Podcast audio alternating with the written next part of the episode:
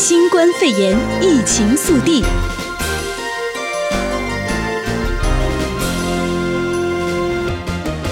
欢迎收听新冠肺炎疫情速递，我是哲伟。新闻一开始先带您关心到的是，十七州的总检察长联合控告特朗普政府留学生签证新规。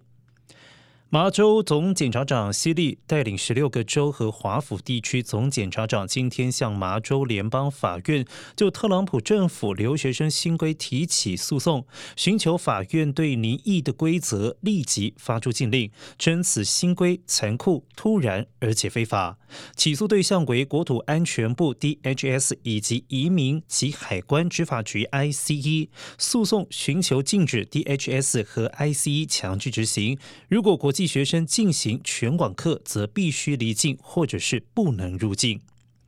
西利和其他总检察长在诉讼中称，新规则没有考虑到学生和教职员工的健康，也没有考虑到在一些国家学生无法远程学习的事实。新规不仅会伤害学生，还会伤害学校。各大院校已经花几个月的时间规划恢复课程的安全方式，同时还会给学校带来巨大经济损失。诉讼还称，新规将损害经济，因为它将阻止国际学生留在美国生活。而目前加入西利诉讼的州包括了华府、密西根州、宾州、伊利诺州、新泽西州、科罗拉多州以及康州和马里兰州等。再来关注到是昨天发生的美军两栖攻击舰大火，附近两艘的驱逐舰已经移离避难。停靠在加州圣地亚哥海军基地的美军两栖攻击舰“好人查理号”昨天爆炸起火，二十一人受到轻伤，送医治疗。海军将领表示，窃确起因尚未确定。而附近两艘的驱逐舰已经移往他处避难。“好人查理号”原先是停靠在这处港口进行例行维修。对于爆炸起火事件，海军少校索贝克昨天晚上在记者会上表示，据了解，爆炸是由于一个受到压力的秘密空间快速释放热能所引起，而非燃料或者是弹药引发。窃确的火源虽然尚未查明，不过起火点未在下层货舱，火势接着燃烧到上方的甲板。圣地亚哥消防局通报，好人查理号约在当地时间昨天上午八点三十分前爆炸，并且伴随熊熊大火。大火酿成的浓烟在下午三点左右才开始减少，而目前没有证据显示这是一起犯罪行为。红蜂旗的两栖攻击舰“好人查理号”一九九八年服役，被设计用来将陆军战队攻击直升机和地面部队送入战场。“好人查理号”是海军舰队中仅次于航空母舰的第二大军舰，是太平洋仅有四艘此型的战舰之一。再来带您关心到的是在地的疫情消息。洛杉矶县的疫情严峻，十二号的单日确诊病例新增了三千三百二十二例。洛杉矶县新冠病毒确诊病例仍然在激增当中，七月十二号新增了三千三百二十二例确诊病例，以及十八例的死亡案例。而截至今天中午，洛杉矶县已经累计了十三万三千五百九十六例确诊病例，以及三千八百零九人死亡。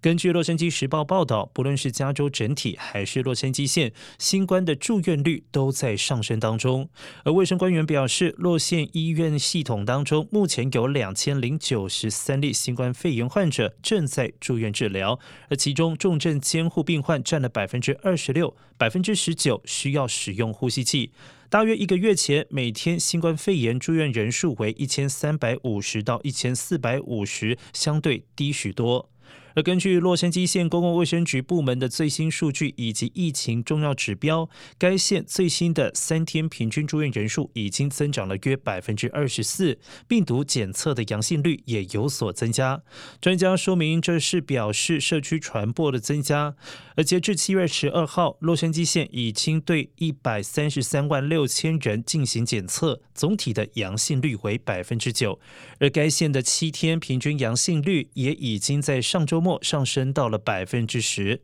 数据各方面的增长，使得公共卫生官员感到震惊，并且引发大众对医院系统可能因此不堪负荷感到担忧。卫生专家认为，传播扩大的时机点大约是落在国商日前后，当时更多的商店以及工作场所重新开放，民众也开始恢复社交生活，这让民众之间的接触变得更加频繁。而为了要限制疫情继续扩大，洛杉矶县根据州政府的命令，已经推迟了部分经济重启的计划。酒吧在六月二十八号已经被要求再次关闭，餐馆则在七月一号被告知必须停止提供室内用餐服务。同时，洛杉矶市长贾西提也提出严正的警告：如果情况继续的恶化，洛杉矶市很有可能重新实施强制性的居家禁令。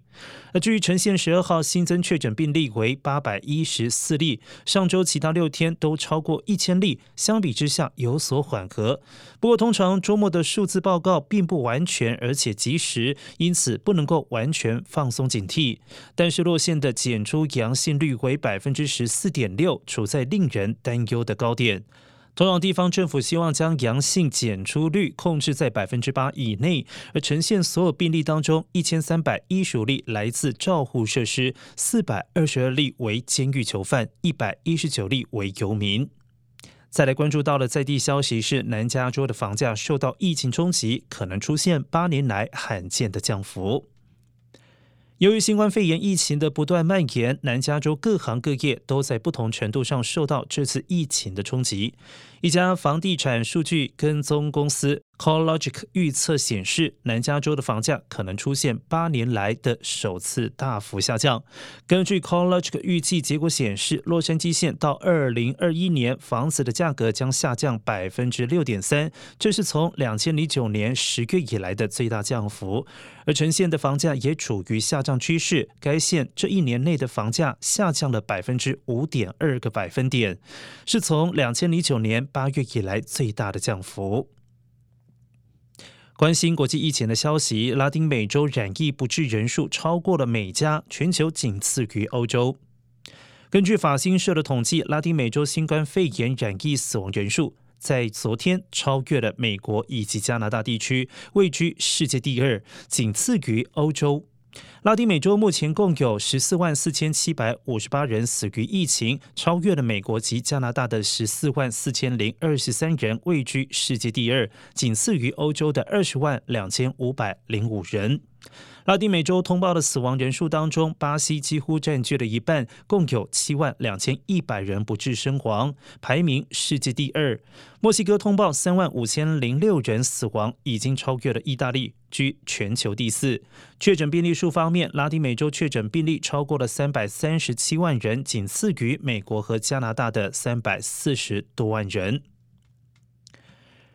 而最新的研究显示，新冠肺炎痊愈之后，免疫抗体可能数个月之后就会消失。根据十三号公布的研究报告，罹患新冠肺炎的病患痊愈之后，可能会在数个月之内丧失让他们避免再次感染的免疫力。专家表示，这可能对于政府如何因应疫情产生重大的影响。伦敦国王学院研究人员领导的团队率先进行此类的研究，他们检测超过九十位新冠肺炎确诊病患的抗体浓度，观察浓度如何随时间变化。即使只有呈现轻微病状的患者，也对病毒产生一定程度的免疫反应。在实验组中，百分之六十患者在感染数周之后呈现。数周之后呈现强大的抗原抗体反应，不过三个月之后，仅有百分之十六点七维持高浓度的新冠病毒中和抗体，而且有些患者的血液没有检测到抗体。这份研究报告显示，免疫力并非理所当然的，而且可能不会持续超过数个月，就如同流感等其他病毒的情况一样。再来关注到的是，印度单日新增了两万九千人确诊，创下了新高。印度卫生部在今天通报，过去二十四小时新增了两万八千七百零一人确诊新冠肺炎，创下了单日新高纪录。确诊人数累计来到了八十七万八千两百五十四人，仅次于美国和巴西。而过去二十四小时之内又有五百人不治，使得印度染疫死亡的人数达到了两万三千一百七十四人。另外，俄罗斯今天通报了新增六千五百三十七人确诊，染疫人数来到了七十三万三千六百九十九人。另外，过去二十四小时新增了一百零四起的死亡病例，使得死亡人数来到了一万一千四百三十九人。新闻最后带您关心到的是日本的消息，日本的东京舞台剧爆发了群聚感染，三十七人染疫。日本东京新宿一座剧场的偶像舞台表演发生了新冠肺炎群聚感染，已知男星山本裕典以及演员、工作人员等三十七人确诊，密切接触者八百五十人。这是东京都内剧场发生群聚感染的首例。东京都政府表示，经健保所调查，演员以及工作人员约有五十人，观众约有八百人，总共约有八百五十人属于密切接触者，呼吁这些人必必须要出面接受检测。相关新冠肺炎疫情消息，请锁定 AM 六九零，或透过 TuneIn Simple Radio APP 搜寻 AM 六九零，实时在线收听。也欢迎上到 U Radio 官网或脸书订阅新冠肺炎疫情 Podcast 节目。